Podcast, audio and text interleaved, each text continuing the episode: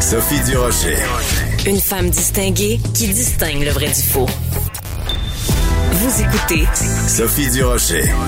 Hier soir au souper, euh, mon mari et moi, on a eu une grande discussion avec mon fils de 13 ans au sujet euh, des relations de la police avec les différentes communautés. Et mon fils, qui a seulement 13 ans, était très rapide à condamner euh, les policiers qui sont trop vite sur la gâchette. Et moi et mon mari, on disait à notre fils de 13 ans, ben, on va peut-être attendre les résultats d'une enquête en bonne et due forme avant de poser un, diagnostic, avant de déclarer les gens coupables. Ben, des fois, je regarde la société au grand complet, j'ai l'impression que la société au grand complet est un enfant de 13 ans à qui il faut expliquer des choses de base. C'est de ça que j'avais envie de parler aujourd'hui avec mon ami et collègue Joseph Facal. Bonjour, Joseph. Bonjour, Sophie qu'un enfant de 13 ans, euh, de façon péremptoire, décide telle personne est coupable, telle autre est innocente, c'est une chose. Mais quand on lit dans un journal comme Le Devoir, des gens euh, déclarer de façon péremptoire que euh, la police est forcément à la défense d'un système patriarcal, c'est un petit peu enfantin. Oui, si on veut, mais le propre du discours euh, idéologique, c'est qu'il carbure évidemment à la simplification outrancière qui, effectivement, des fois, prend des allures de euh, retour à l'enfance. En fait, euh, quand tu nommes le devoir, je crois que tu faisais référence très précisément à un article paru, je crois, avant-hier, dans lequel une dame disait que, par essence, par fonction, la police doit être, et je cite, raciste, patriarcale, capacitiste, homophobe et transphobe. Et derrière, évidemment, ce galimatia, il y a un simplisme, oui, qui équivaut souvent à celui d'un enfant de 13 ans. C'est fou comme on peut utiliser le jargon pour dire des conneries. Oui, alors parce que je continue, donc cette dame qui s'appelle Mariam Kaba et que tu cites dans ton excellente chronique de ce matin, elle dit perpétuer un État capitaliste, suprémaciste blanc et cis-hétéro patriarcal implique de cibler, contrôler, contenir certains groupes. Donc là, j'avoue que moi, je veux bien être ouvert, être ouverte, puis tu sais, me, me, me coltiner à toutes sortes de nouveaux vocabulaires, mais j'avoue que le cis-hétéro-patriarcal, c'était la première fois que je l'entendais. J'ai même encore de la difficulté à le prononcer. Alors, on va le décortiquer ensemble. Cis, donc comme cisgenre, hétéro, donc euh, hétéro-normatif, là, on, on, reproche à la société de n'en avoir que pour les hétéros hétérosexuel et de et de brimer les homosexuels et patriarcal ben, ça se passe de de définition. Donc on met tout ça dans le même euh, dans le même euh, paquet. Et évidemment la police est coupable de ça parce que c'est bien connu dans la police il n'y a que des hommes blancs hétérosexuels. Écoute Sophie, tu faisais euh, référence il y a un instant à ton fils de 13 ans. je dois t'avouer bien honnêtement que le wokisme nous impose euh, un nouveau vocabulaire qui a nécessité que moi, je demande à mon fils de 23 ans, peux-tu s'il te plaît m'expliquer euh, que, que veut dire tel ou tel mot, et moi-même, je me fais mettre au courant de ces nouveaux développements idéologico-linguistiques. Mais évidemment, derrière, derrière l'écran de fumée, ce qu'il faut comprendre, c'est que pour beaucoup de militants, la police est, quoi qu'elle fasse, toujours coupable. En fait, mhm. ces gens, à chaque tragédie, n'ont pas besoin d'une enquête. Ils savent toujours. Et là, évidemment, ils puisent dans un, bagage connu d'avance, euh, privilège blanc, euh, profilage, euh, racisme, surréaction, indifférence, que sais-je. Et en fait, ces gens ne se sont jamais demandé une minute qu'est-ce que c'est la vie quotidienne d'un policier? Ils sont évidemment totalement aveugles au fait que non, les policiers ne sont pas tous blancs, il y en a de toutes les couleurs, et bien entendu, y a-t-il des policiers racistes? Oui, comme il y a des pâtissiers racistes, des plombiers racistes et des professeurs racistes. Mais dire évidemment que toute l'institution est intrinsèquement de A à Z raciste, ben c'est tout simplement ridicule. Sauf que, que veux-tu, Sophie? Nous vivons à une époque où, si le ridicule tuait, il y aurait une hécatombe. Mais on y survit. On peut même faire de belles carrières. On peut même obtenir des doctorats en ridicologie de nos jours. Oui, alors ce qui est intéressant, c'est que euh, penchons-nous deux secondes, hein, même si c'est pas relié, c'est un petit peu relié quand même euh, à cette affaire récente. Monsieur Camara qui avait été faussement euh, accusé de s'en être pris à un policier, ben, le policier en question s'appelait il s'appelle encore Sanjay Vig, donc euh, euh, euh, certainement pas un, un, tremblé de souche, et ça avait posé toutes sortes de dilemmes à nos petits amis woke et à nos petits lapins offensés, parce que on avait là un, un, un, cas où les policiers s'étaient montrés solidaires parce que un des leurs avait été attaqué, et donc on, on, on, on on a, on n'était plus du tout dans le narratif des vilains euh, policiers blancs qui s'en prennent à un membre des minorités parce que précisément le policier euh, à la, défense duquel ils se sont portés n'était pas un policier blanc de souche.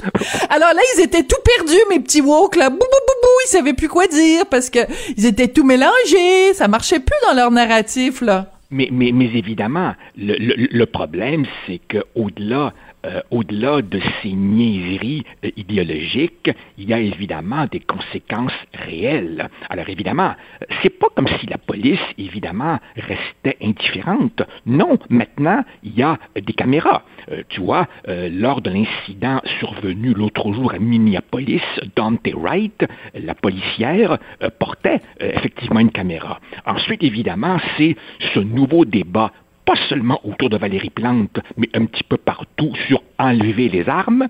Après ça, il y a le, le, débat sur définancer la police, euh, mm. autrement dit, bien enlever ses budgets. Ça fait évidemment des décennies qu'on a pris le virage de la police communautaire, mais ce n'est jamais assez.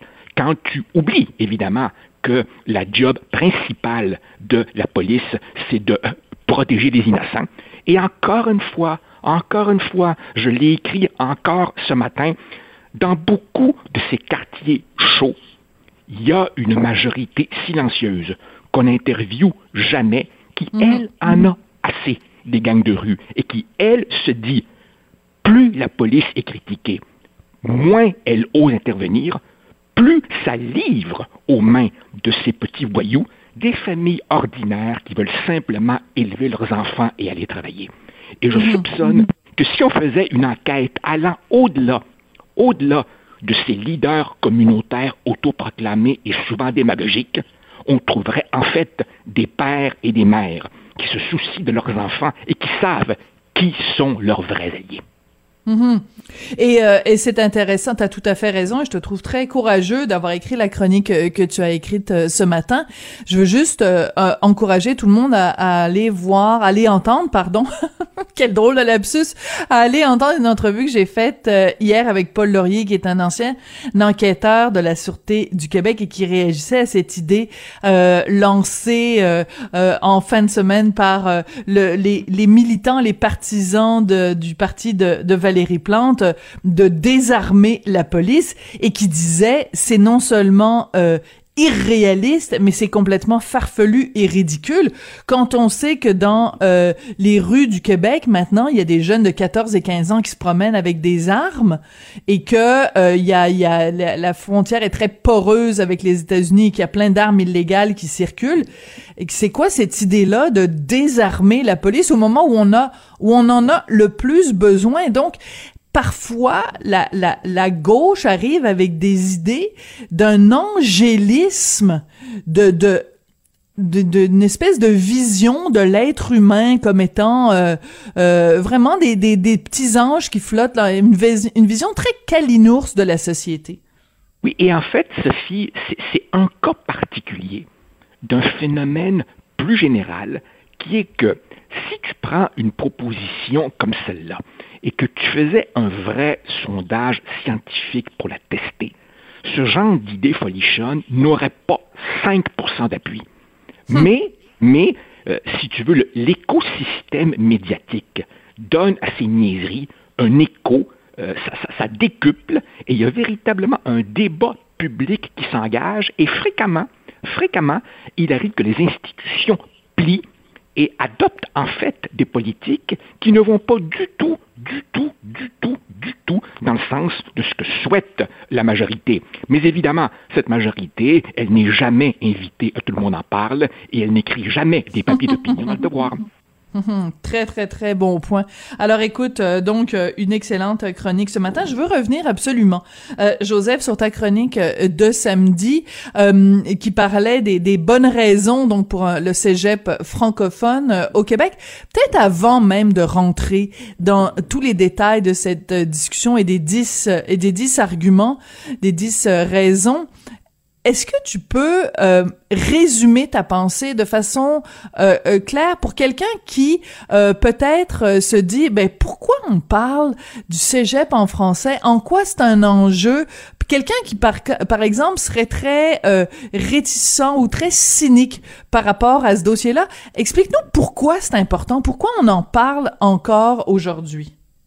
D'abord, on en parle encore aujourd'hui parce que au rythme où vont les choses, il y aura bientôt, oui, plus d'étudiants au cégep anglophone que francophone à Montréal. Au rythme où vont les choses, il y aura bientôt plus d'étudiants collégiaux dans les cégeps anglophones du hmm. Montréal métropolitain que francophones. L'idée souvent entendue est mais c'est normal, ils veulent apprendre l'anglais. Faux.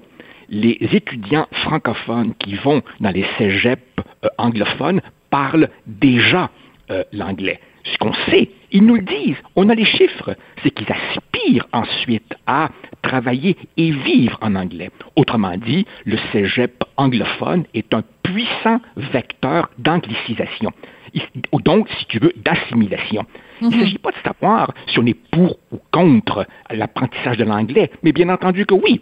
Sauf qu'il y a eu 11 ans d'enseignement primaire et secondaire euh, d'anglais euh, à cet égard. Et évidemment, quand on sait que euh, le cégep puis l'université sont, si tu veux, les, formateurs, les dessinateurs du marché du travail futur, eh bien, écoute, une langue comme le français qui se marginalise dans les études supérieures et dans les emplois les plus lucratifs est une langue qui se folklorise, qui se mmh. marginalise, qui disparaît. D'ailleurs, en passant, en passant, est-ce que tu connais beaucoup de sociétés, toi, où la langue de la minorité est. Écoute, c'est pas compliqué. Sophie, le plus gros cégep du Québec est anglophone. C'est-tu pas fou, Red? Dawson, mm. Le plus gros cégep du Québec est anglophone. Et, et, pas plus tard qu'hier, notre plus éminent chercheur dans le domaine, Frédéric Lacroix, celui qui a euh, écrit le livre Pourquoi la loi 101 est un échec, titre douloureux mais ô combien vrai, me mhm. faisait parvenir un courriel dans lequel, il me disait que, juste par rapport à l'an dernier, cette année, les inscriptions à Dawson augmentent de 16 par hein? rapport à l'an dernier. Oui, 16 et, et les applications. Et le nombre d'applications pour le programme de sciences augmente de 27% Le nombre de demandes pour y rentrer est en hausse de 27% en sciences par rapport à l'an dernier.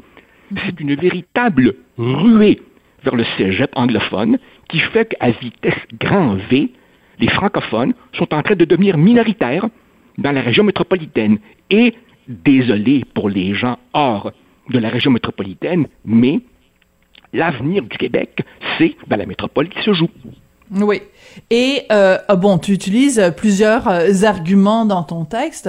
Un, de mes préférés, c'est de dire, ben, si on veut vraiment, en effet, que euh, nos, nos, jeunes parlent mieux anglais, ben, offrons-leur des meilleurs cours d'anglais euh, au primaire, et, et, et au secondaire. Et, le, plus invraisemblable, c'est que les cégeps francophones, les universités francophones, constatant l'hémorragie, que font-elles? Oh, mon Dieu, ben on va se mettre à offrir nous aussi l'anglais. Donc, autrement dit, au lieu de lutter, elles aggravent elles-mêmes le problème. If you can't beat them, join them.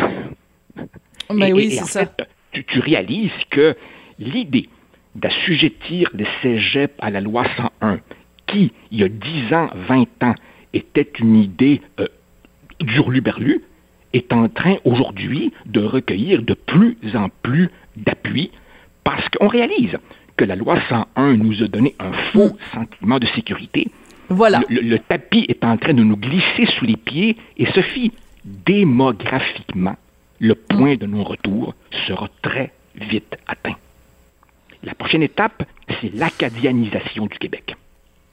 Ben, écoute, on, on, met ta chronique en complément avec euh, ma chronique euh, d'hier, euh, où je parlais de cette façon insidieuse dont l'anglais est vraiment en train de, de, de contaminer et d'empoisonner le vocabulaire de tout le monde. Et euh, je veux signaler cette, euh, cette, série de publicités de la Fondation euh, pour la langue française où ils nous donnent des exemples. Tu sais, en 2010, on disait j'ai j'ai j'ai perdu mes clés, mettons, et puis maintenant on dit j'ai tu sais j'ai j'ai lost mes clés. Ben en 2040, on va dire I lost my keys je regarde, je veux dire, il y a, une jeune euh, une jeune chef que j'aime beaucoup, Geneviève Evrel, elle a Sushi, elle a son, son magazine, puis je salue Geneviève, je l'aime beaucoup, mais je regarde la couverture de son nouveau magazine, des recettes full faciles. C'est quoi ça, des recettes full faciles? Ah non, écoute Sophie, si tu si tu regardes un petit peu des vieilles photos du Montréal des années 50-60, si tu regardes les débats qui se faisaient à ce moment-là, si tu regardes l'omniprésence de l'anglais à l'époque, on a lutté contre cela pendant 40 ans.